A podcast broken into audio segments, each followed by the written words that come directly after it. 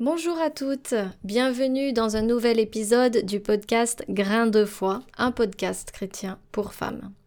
Aujourd'hui, je voulais vous parler d'une femme bien particulière dans la Bible, et c'est la femme du Proverbe 31 qui se trouve, surprise, dans le livre des Proverbes au chapitre 31. Je voulais vous parler d'elle et vous apporter mon grain de sel sur ce texte et la représentation de la femme dans la Bible. Donc déjà, dans un premier temps, si je vous dis les femmes dans la Bible, à quoi est-ce que vous pensez? Et si je vous dis la femme du Proverbe 31, est-ce que vous la connaissez? À quoi pourrait vous faire penser la femme du Proverbe 31 Certaines personnes peuvent imaginer une femme soumise, une femme au foyer, toujours à la maison, à s'occuper des enfants. Euh, d'autres personnes peuvent la voir comme un modèle à suivre et s'en inspirent. On va déjà lire ce que la Bible a à nous dire sur elle. Je vous invite à lire euh, le livre des Proverbes au chapitre 31, versets 10 à 31. Proverbe chapitre 31, versets 10 à 31. Heureux celui qui trouve une femme vaillante. Elle a bien plus de prix que des perles précieuses. Son mari a confiance en elle. Il ne manquera pas de bien dans sa maison. Tous les jours de sa vie, elle lui fait du bien et non du mal. Elle cherche avec soin du lin et de la laine et les travaille de ses mains diligentes. Comme un vaisseau marchand, elle amène des vivres de loin en sa demeure.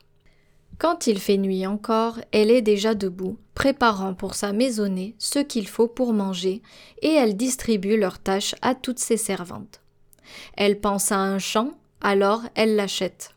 Du fruit de son travail, elle plante une vigne. Avec plein d'énergie, elle se met à l'œuvre et active ses bras.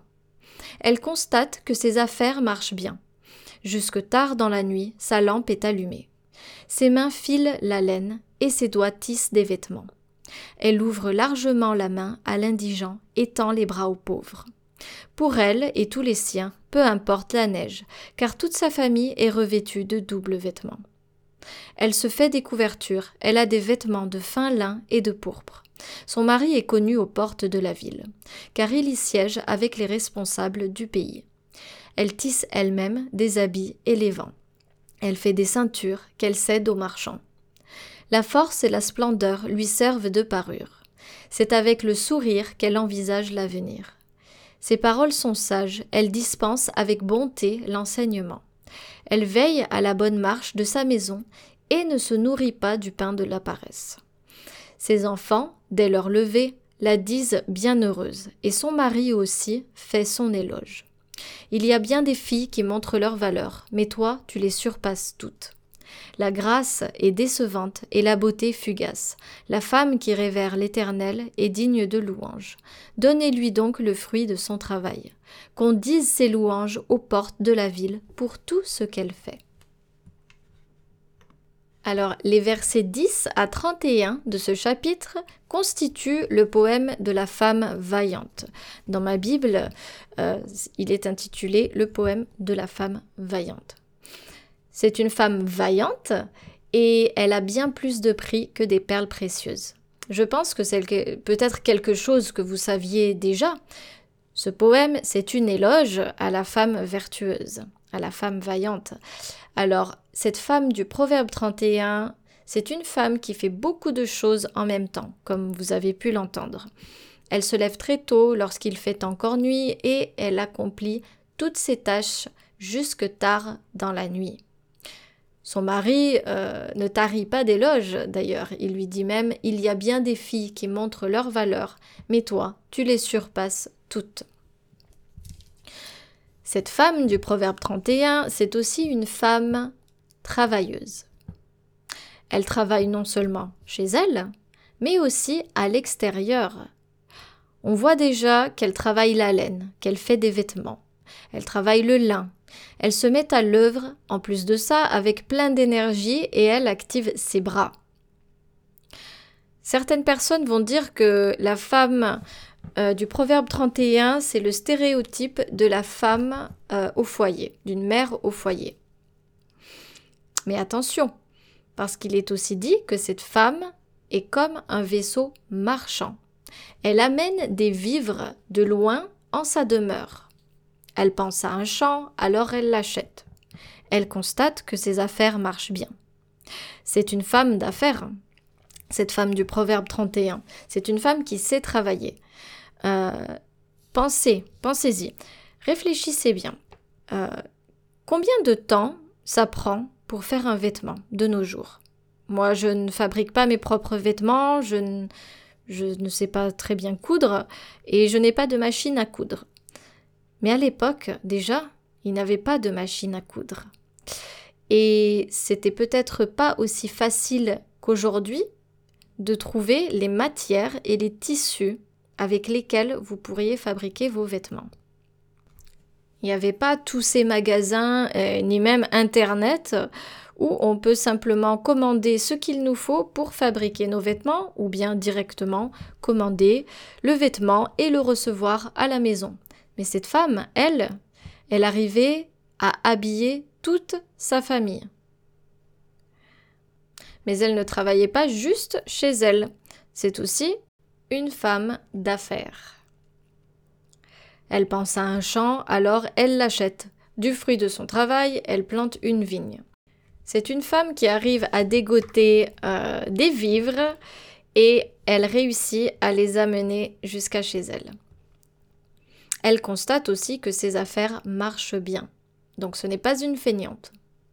J'ai moi-même été soulagée de voir que cette femme, c'était une vraie travailleuse parce que moi-même, je me posais beaucoup la question euh, du rôle que la femme pouvait avoir euh, selon la Bible. Un autre point que je voulais aborder avec vous aujourd'hui, euh, c'est la confiance de son mari. Dans ce poème, il est aussi dit que son mari a confiance en elle. La confiance de son mari et de ses enfants montre que c'est, en plus d'être une femme vaillante, travailleuse, une femme avec des responsabilités. Elle sait gérer ses finances et son foyer en même temps. Son mari, lui, n'est pas intimidé par ses capacités à faire les choses et à pouvoir pour sa famille. Elle a aussi donc un mari qui n'a pas peur de lui laisser des responsabilités. La femme du Proverbe 31, c'est une maîtresse de maison.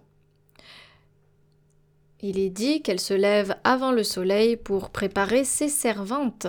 Ce n'est pas une feignante qui reste les bras croisés à dépenser l'argent que son mari pourrait ramener à la maison et à laisser travailler ses servantes. Elle se lève tôt, elle gère la maison. C'est la femme d'un homme qui lui fait confiance et qui n'a pas peur de lui laisser des responsabilités. Bon alors attention à ne pas basculer dans une mentalité qui vous ferait penser que notre valeur est fondée sur ce que nous faisons, sur notre travail ou même avec qui nous partageons notre vie. Notre valeur, elle se base sur notre nature, notre identité. Avant toute chose, vous êtes une fille de Dieu. Peu importe votre vocation, que vous restiez à la maison ou que vous travailliez à l'extérieur, ça, ne va pas définir votre valeur ni votre identité. Vous avez de la valeur, vous êtes des filles de Dieu, et ça, c'est une information qui est certaine. Pour moi, la femme du Proverbe 31, c'est une femme dont il faut s'inspirer. Que vous soyez femme au foyer ou que vous gériez à la fois la maison et votre travail, vous êtes une fille de Dieu qui marche avec Jésus. Et si Dieu vous a créé, c'est qu'il vous a choisi vous. C'est parce que vous avez de la valeur à ses yeux. Cette femme, c'est donc un exemple à suivre, mais il faut savoir que vous n'allez pas rentrer dans un moule et euh, être euh, la copie conforme de la femme vaillante parce que chaque femme est différente et chacune a sa propre vie à gérer. Moi, le seul conseil que je peux vraiment vous donner, c'est de construire vos fondations avec Dieu et lui vous aidera avec le reste. J'espère en tout cas que ce petit podcast vous aura plu. Je voulais vraiment parler de, la femme du proverbe 31 aujourd'hui parce que c'est un proverbe, euh, c'est un poème, pardon, que je lis assez souvent et que j'aime beaucoup. Donc euh, j'espère que vous aussi, vous avez bien aimé ce petit poème et je vous retrouve une prochaine fois pour un autre épisode sur Grain de foi. Merci beaucoup et à bientôt.